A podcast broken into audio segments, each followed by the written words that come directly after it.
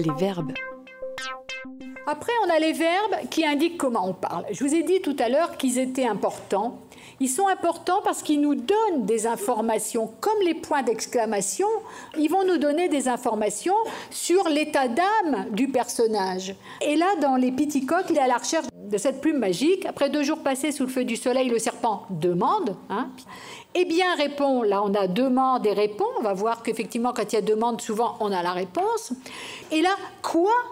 S'étrangle le serpent Hein, là, on a vraiment un. Là aussi, moi, je les relèverais bien, hein, ces fameux verbes qui introduisent les dialogues, s'étranglent. Bah, là aussi, hein, c'est parce que là, il leur revient pas, le serpent qui fait tout ça pour une plume.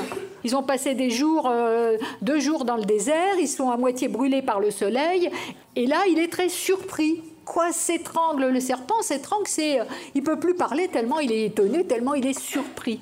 Hein. et donc là, faire verbaliser hein, ces, ces, différents termes.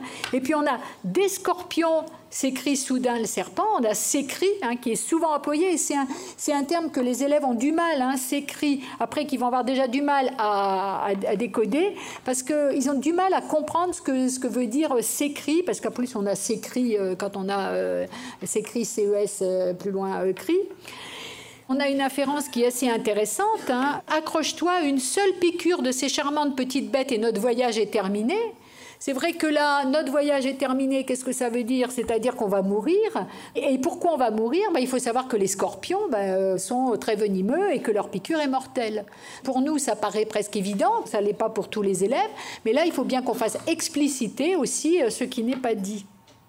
Vous avez aussi des verbes alors, qui indiquent des actions. Euh, par exemple, le coq hurle sur son tas de fumier, le cochon farfouille dans son auge, le lapin tape la patte dans la cour, la chèvre mâchouille euh, des feuilles de noisetier.